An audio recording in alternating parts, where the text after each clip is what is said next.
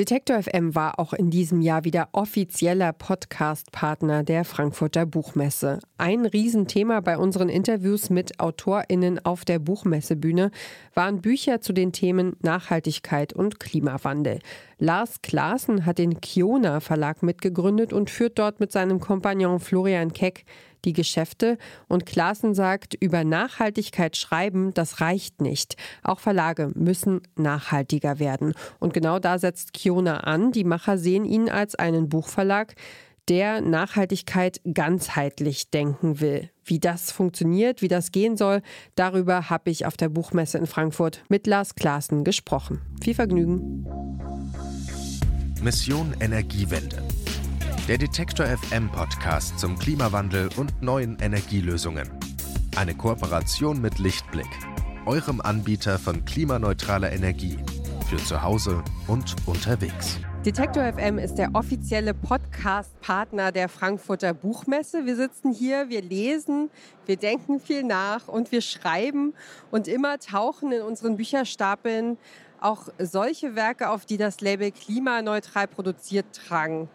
Nachhaltig, neugierig, unabhängig, das ist das Label, das sich Lars Klaassen und Flo Keck verpasst haben. Sie haben den Kiona Verlag gegründet. Was der macht und was der kann, darüber wollen wir jetzt sprechen. Bei mir ist Lars Klaassen. Hallo, ganz herzlich willkommen im Klima-Podcast von Detektor FM. Danke für die Einladung. Wie macht man denn nachhaltige Bücher oder wie macht man Bücher nachhaltig? Da fangen wir jetzt bei den ganz großen, bei den ganz groß an. Ähm, das hängt, äh, glaube ich, zunächst ein bisschen davon ab, was man unter Nachhaltigkeit versteht. Äh, wie weit man diesen Begriff fassen möchte. Und wir versuchen ihn ähm, so weit wie möglich zu fassen, sozusagen. Also äh, am gängigsten ist vermutlich die Assoziation mit ähm, ökologisch nachhaltig. Es gibt einen, eigentlich einen Dreiklang von ökologisch nachhaltig, sozial nachhaltig und ökonomisch nachhaltig wird oft aber in der Priorisierung etwas anders ähm, aufgestellt sozusagen. Ähm, vielleicht, vielleicht mal so rum. Also äh, unser Eindruck ist, dass zurzeit viele Unternehmen, deren Ziel in erster Linie Profit, Gewinnung oder Maximierung ist, versuchen nachhaltiger zu werden. Und das ist auch gut, dass sie das versuchen. Unsere äh, Fragestellung am Anfang war eher, wie schaffen wir es, einen nachhaltigen Verlag äh, wirtschaftlich äh, tragfähig zu machen. Das ist ein, wirkt wie ein kleiner Unterschied, ähm, führt aber im Gro, glaube ich, dazu, dass ähm, viele Entscheidungen anders getroffen werden. Wie vergüten wir unsere AutorInnen zum Beispiel? Wie ähm, kollaborieren wir mit ähm, GeschäftspartnerInnen? Wie bilden wir Preise? Wie ähm, sehen unsere Bücher aus? Wie produzieren wir unsere Bücher mhm. und so weiter? Wahrscheinlich ist sozusagen der größte und ähm, erstmal naheliegendste Aspekt beim Thema Nachhaltigkeit die Produktion der Bücher. Also welches Papier verwendet man? Es geht aber nicht nur darum, welches Papier man verwendet, ähm, sondern es geht auch darum, welche sonstigen Ressourcen verwendet werden und wie damit umgegangen wird. Wie wird mit Wasser umgegangen? Wie wird Strom erzeugt? Wie wird ähm, die, die gesamte Wertschöpfungskette oder zumindest die Lieferkette beobachtet und kann gewährleistet werden, dass an jedem Standort möglichst nachhaltig operiert wird. Wir haben uns dafür entschieden, Cradle to Cradle zu drucken, ähm, unsere Bücher, unsere Vorschauen, eigentlich alle Druckerzeugnisse weil uns das einerseits von der Philosophie her sehr, äh, ähm, sehr gut gefällt und weil es gleichzeitig eben nicht nur auf die Ökologie achtet, sondern auch auf den sozialen Faktor. Cradle to Cradle war tatsächlich das nächste Stichwort auf meiner Liste. Das habe ich gesehen, dass das eure Art zu produzieren. Kannst du mal versuchen zu erklären, was bedeutet das? Also ich weiß, ähm, vom Begriff her ist es erstmal von der Wiege bis zur Wiege. Also meine Assoziation wäre, man nimmt ein Produkt und baut es so, dass wenn es äh, sozusagen verbraucht oder nicht mehr nutzbar ist, dass man aus den einzelnen Inhaltsstoffen wieder ein neues Produkt, äh, wertiges Produkt machen könnte. Also das ist so das, was mir als erstes dazu in den Sinn kommt. Wie funktioniert das bei euch konkret? Hast du, kannst du das vielleicht an einem Beispiel mal ein bisschen skizzieren? Also an einem Beispiel skizzieren kann ich das leider noch nicht, weil wir noch keinen gesamten Kreislauf haben, weil äh, unser erstes Buch erscheint ja erst im Januar. Aber du zielst da eigentlich schon auf eine, auf eine Kernfrage, nämlich auch eine, die uns beschäftigt und auch gleich eine, ähm, auf die wir noch keine für die wir noch keine Lösung haben, nämlich wie schließt man den Kreislauf eigentlich bei Büchern? Weil anders als bei Gebrauchsgegenständen, die man theoretisch auch vermieten kann, die dann wieder zurückgehen ja, an den Hersteller, ist das bei Büchern ja nicht so. Vielleicht nochmal noch mal einen, einen Schritt zurück. Also die Assoziationen, die du hast, finde ich total super und sind auch die, ähm, das ist schön, dass, dass du die hast und das zeigt nämlich auch, dass, dass, dass sich schon was überträgt davon, weil der Kreislaufgedanke, der dahinter steckt, eine Welt ohne Abfall, ähm, alles ist benutzbar, ähm, hat einfach schon mal eine Schönheit an sich finde ich, weil es auch eine Wertschätzung gegenüber dem Material und vor allem der Quellen, also der Ressourcen der, der Materialien zeigt. Das äh, fühlt sich erstmal gut an. Ähm, das Schöne an dem Verfahren ist halt, anders als bei ähm, gewöhnlichen Recyclingverfahren oder Recyclingpapieren, kannst du ähm, von Anfang an ausschließen, dass Schadstoffe enthalten sind. Das kannst du bei einem normalen Recyclingpapier, kannst du einfach nicht nachweisen, was da drin war.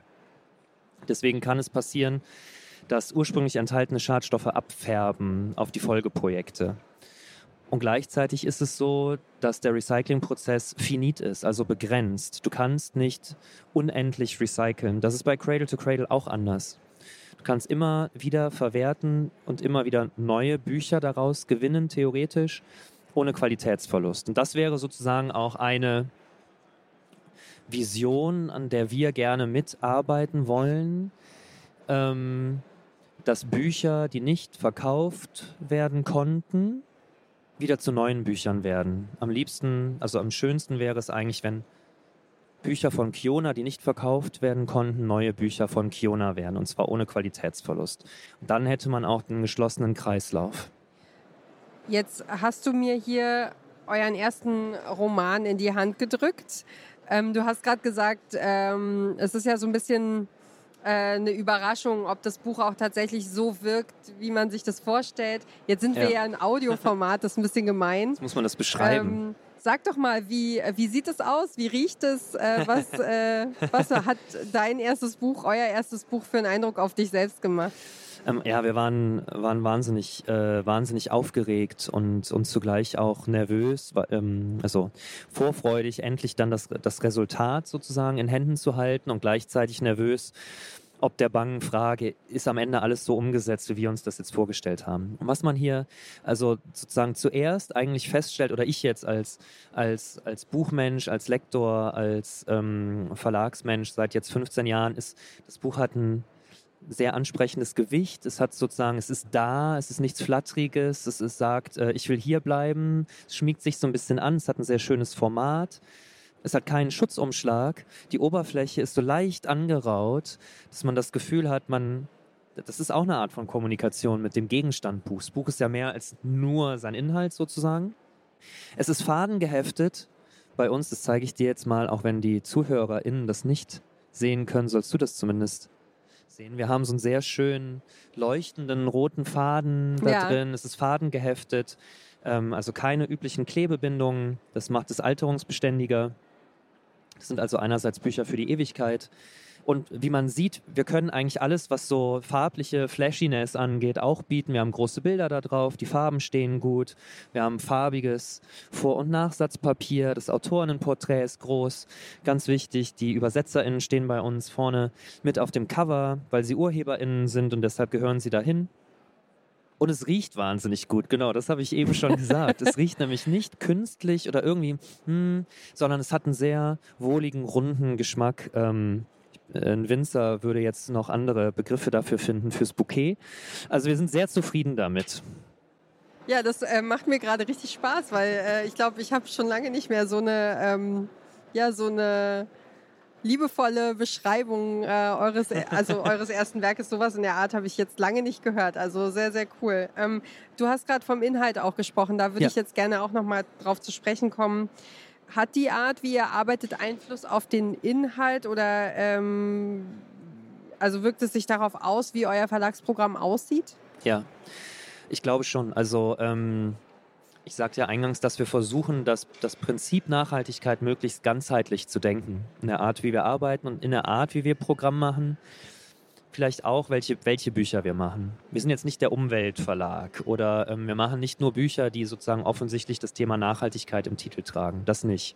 Auch wenn wir solche Bücher gerne machen in Zukunft. Was unsere AutorInnen aber alle haben, was sie alle vereint, ist ähm, sowas wie, wie eine, eine unruhige Sensibilität für die Gegenwart. Das heißt, die haben ein ganz waches Bewusstsein dafür, was ist und wollen wissen, was ist und gleichzeitig wollen sie da aber nicht stehen bleiben. Das heißt jetzt nicht, dass das alles äh, Pamphlete, Manifeste und, und so weiter sind, äh, explizite, konkrete Aufforderungen zu Verhaltensänderungen, aber den Gedanken der Veränderung, des Change, tragen die schon alle in ihrem Herzen. Das ist im Übrigen auch was, was mir als Programmmacher erst nach und nach aufgegangen ist, was diese Bücher eigentlich verbindet. Und dass, dass das was ist, was man gemeinsam daran festmachen kann und was mich und uns ganz offenbar zu bestimmten Büchern hinzieht, anders als zu anderen Büchern. Und ob das sozusagen die Geschichte der Selbstbestimmung einer Frau Mitte 50 ist, die sagt, ähm, ich muss mein Leben ändern und das in aller Konsequenz macht, ihre Familie verlässt, ihr sicheres Vorstadtleben aufgibt, oder ob das, ob das eine Geschichte ist von drei Brüdern, die von drei Kontinenten kommen, sich irgendwo wiederfinden in einer Moschee auf Staten Island in New York und sich auf die Suche danach machen, wo sie eigentlich herkommen und wer ihre Eltern sind, was mit denen passiert ist.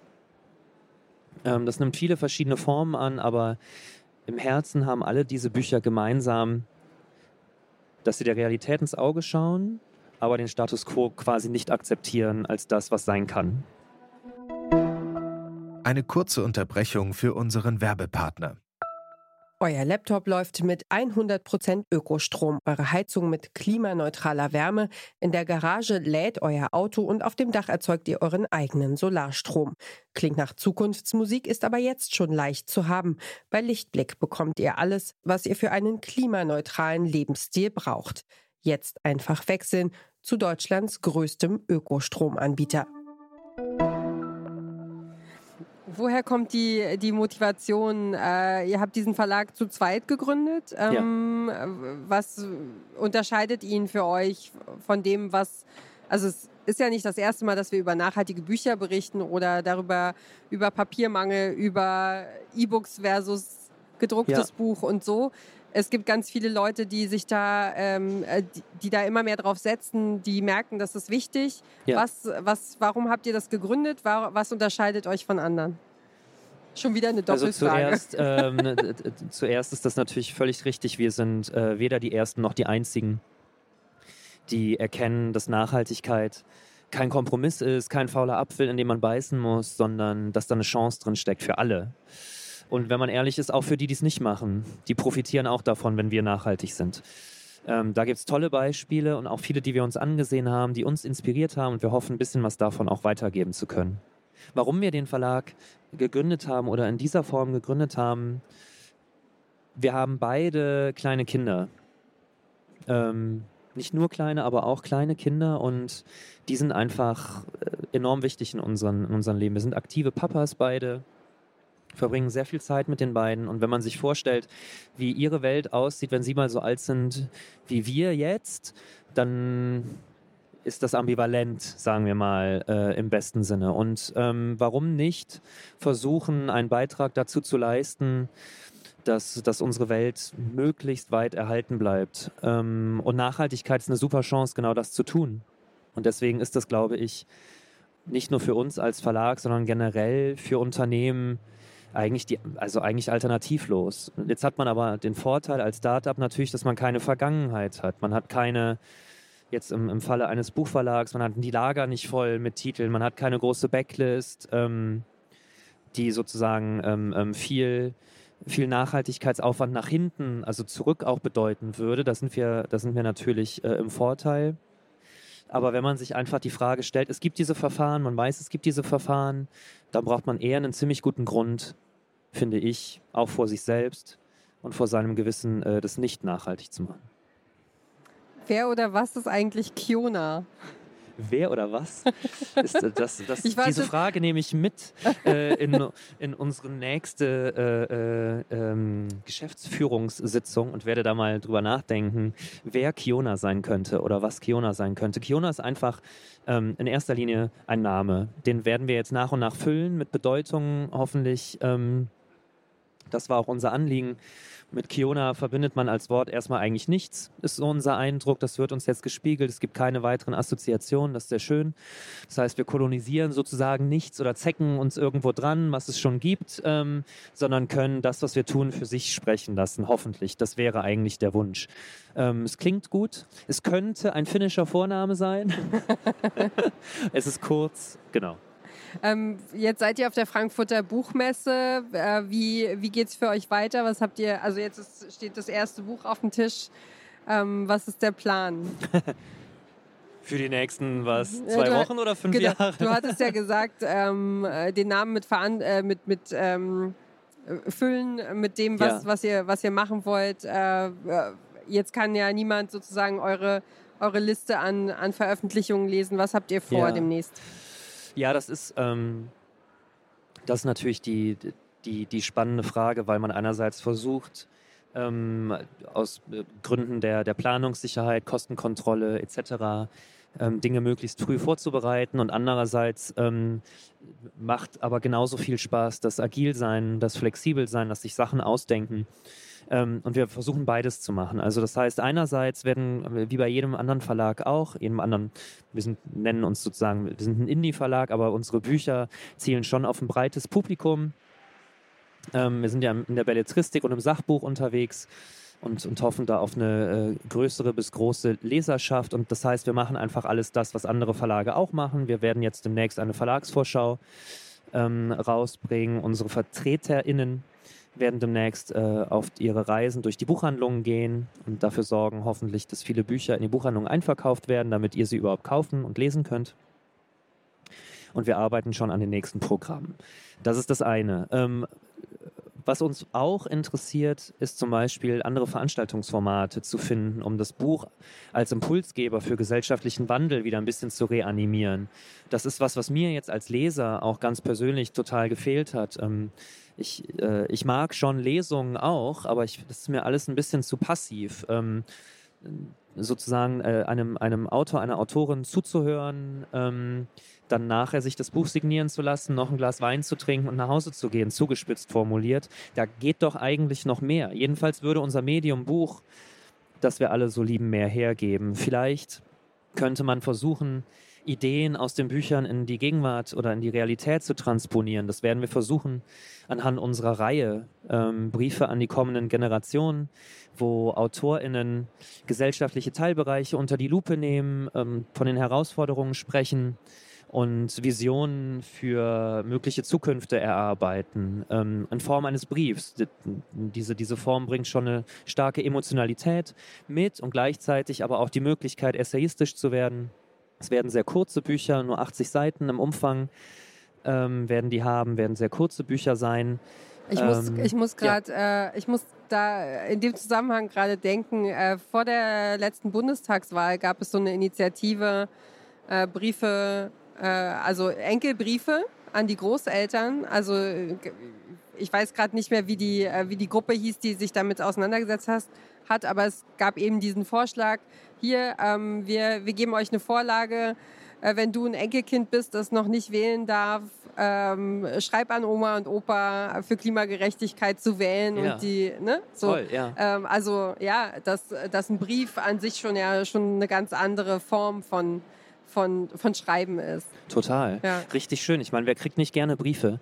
Ähm, ist leider ein bisschen aus der Mode gekommen. Ähm, muss man sagen.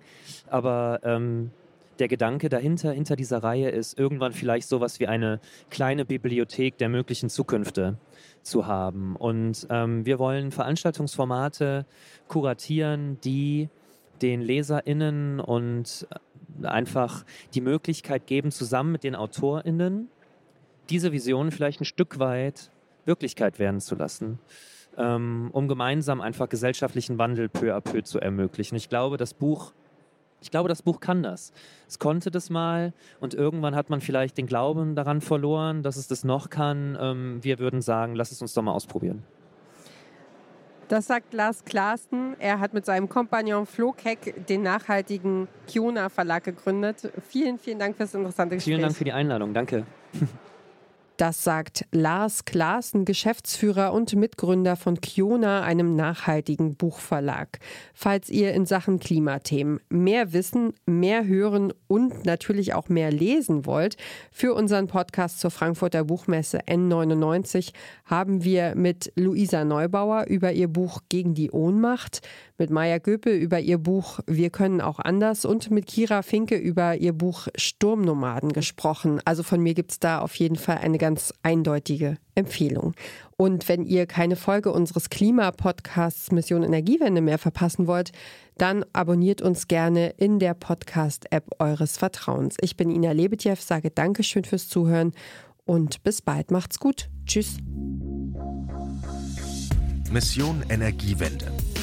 Der Detektor FM Podcast zum Klimawandel und neuen Energielösungen. Eine Kooperation mit Lichtblick, eurem Anbieter von klimaneutraler Energie für zu Hause und unterwegs.